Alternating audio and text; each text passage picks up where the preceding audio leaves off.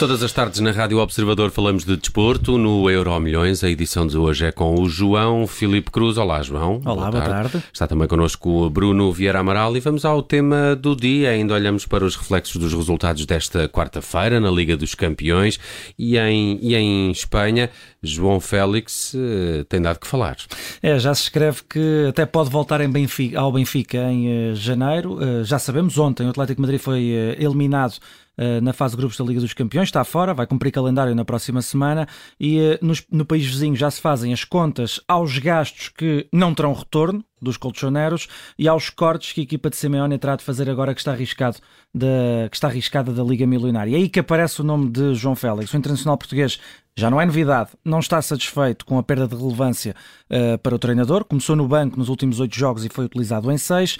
E o que podia ajudar Félix no Benfica, tanto ao jogador como aos dois clubes? Primeiro, provavelmente daria a certeza de que uh, podia ser uma opção mais relevante no Estádio da Luz do que no Vanda Metropolitano, ou em Madrid, se preferirmos. O Benfica ganhava uma peça potencialmente importantíssima na corrida ao título e quem sabe na fase eliminar da Liga dos Campeões, e finalmente o Atlético Madrid podia amparar a provável perda que teria se o vendesse em janeiro, desvalorizado por não jogar. Mais um pormenor que reflete e pode ajudar também a perceber a insatisfação de Félix em Madrid. Ontem o Atlético empatou em casa com o Bayer Leverkusen a dois golos, um resultado que permitiu ao Futebol Clube do Porto preparar a bagagem para os oitavos de final da Liga dos Campeões, mas podia ter sido diferente se aos 98 minutos Yannick Ferreira Carrasco não tivesse falhado uma grande penalidade que João Félix tinha pedido para uh, marcar. O belga recusou e o português depois assistiu à cobrança do penalti de Cócoras perto da linha de fim, uh, final e pareceu um bocadinho bocadinho desligado emocionalmente com o momento. Mas surge aqui esta hipótese, Bruno, não sei se, se isto é, é, é fantasia ou ficção, mas uh, provavelmente até poderia fazer algum sentido. Não sei se faria muito sentido. Uh, isso não tem, gostavas de voltar de a ter Félix no Benfica? É, o Benfica neste momento está, está muito bem é e, e, tem tudo o que seja agora trazer jogadores para a equipa tem, tem de ser muito ponderado. Uh, para não vir perturbar o equilíbrio uhum. da equipa. Ou seja, tem, tem de ser alguém que venha a acrescentar a eh, qualidade e soluções para a equipa, mas que uh, não venha com uh, um estatuto automático uhum. de estrela e de titular, porque senão, quer dizer, isto custa tanto. Até porque uh, pode não estar a tirar o lugar à Rafa, não é? Pois, neste momento não sei se tira, não é? ou outro qualquer. É? A equipa está a jogar muito uhum. bem. E, e, que, e, João Félix, que João Félix é que virá? Pois para, para o Benfica. Vem para o Benfica a pensar, bem, eu chego ali e, e é tudo meu. Uhum. Uh, é? Uh, as coisas não correram bem, não têm corrido bem no Atlético de Madrid.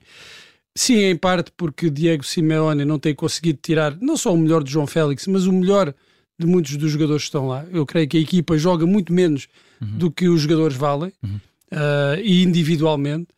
Eh, mas também há uma, uma cota parte de responsabilidade de João Félix neste, neste fracasso. João Félix uh, não, não me parece ter tido nestes anos uh, a postura, a capacidade de resistência psicológica que é necessária para um jogador triunfar ao mais alto nível. Uh, quando as coisas estão a correr bem, costuma-se dizer, não é? tudo ajuda quando ele entrou para a equipa do Benfica, que ele pecou destaque, as coisas correram na perfeição. Ele no Benfica não teve um momento mau. Uhum. No Atlético de Madrid, quando chegou, teve uma pré-época fantástica e a partir daí só houve lampejos da qualidade uhum. de João Félix. Sim. Uhum. E uh, nos momentos mais negativos, João Félix não tem reagido uh, da melhor maneira, não tem reagido de forma a, a, a responder uhum. afirmativamente.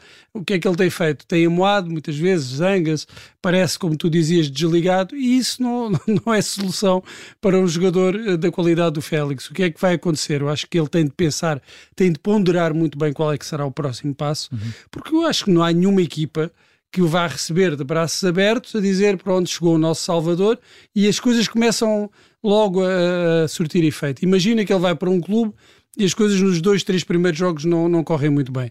Como é que é? Vamos ter outra vez o João Félix a moar, a, a, fazer birras, a ir para o banco a partir coisas. Não dá, não dá. Para um, um grande jogador que eu acho que tem esse potencial, João Félix, precisa ter igualmente uma grande capacidade de resistência uhum. mental, psicológica, e se não trabalhar isso, o João Félix pode passar, arriscar-se a passar ao lado de uma grande carreira.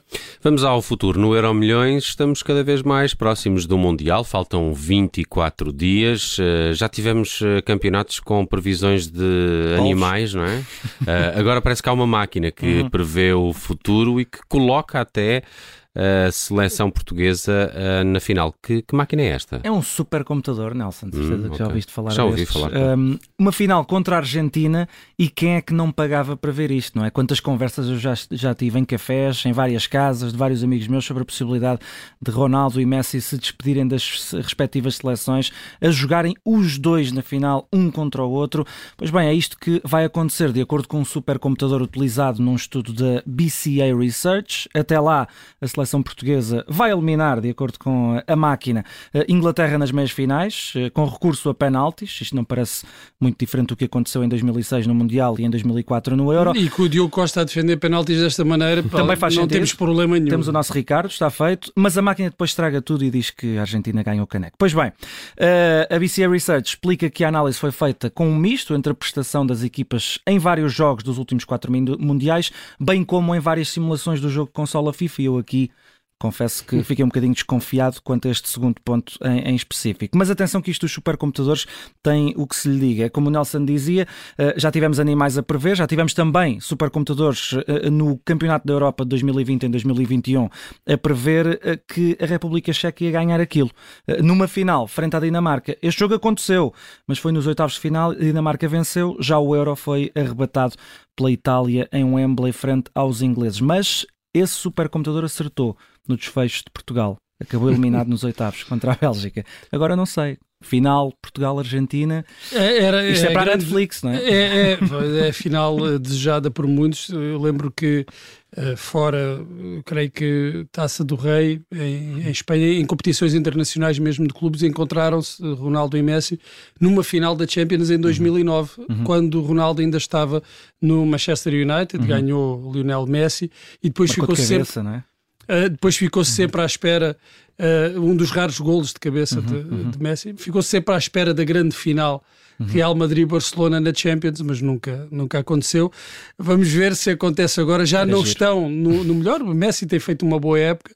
Ronaldo, nós sabemos que não, não, não está no melhor momento. Uh, para qualquer um deles, chegar à final seria extraordinário perder essa final eh, seria muito, muito doloroso, uhum, porque seria uhum. a última oportunidade. Uhum. Vamos ao passado. João, queres aqui recordar um dia, 27 Sim. de outubro, há 21 anos, em que Michael Schumacher correu com Lewis Hamilton e Nico Rosberg mas em karts. É, na altura o Schumacher era campeão do mundo de Fórmula 1, mas voltou à pista em Kerpen, que o viu nascer uh, uh, para as corridas, também para o mundo das corridas e em karts precisamente, mas ali na década de 80.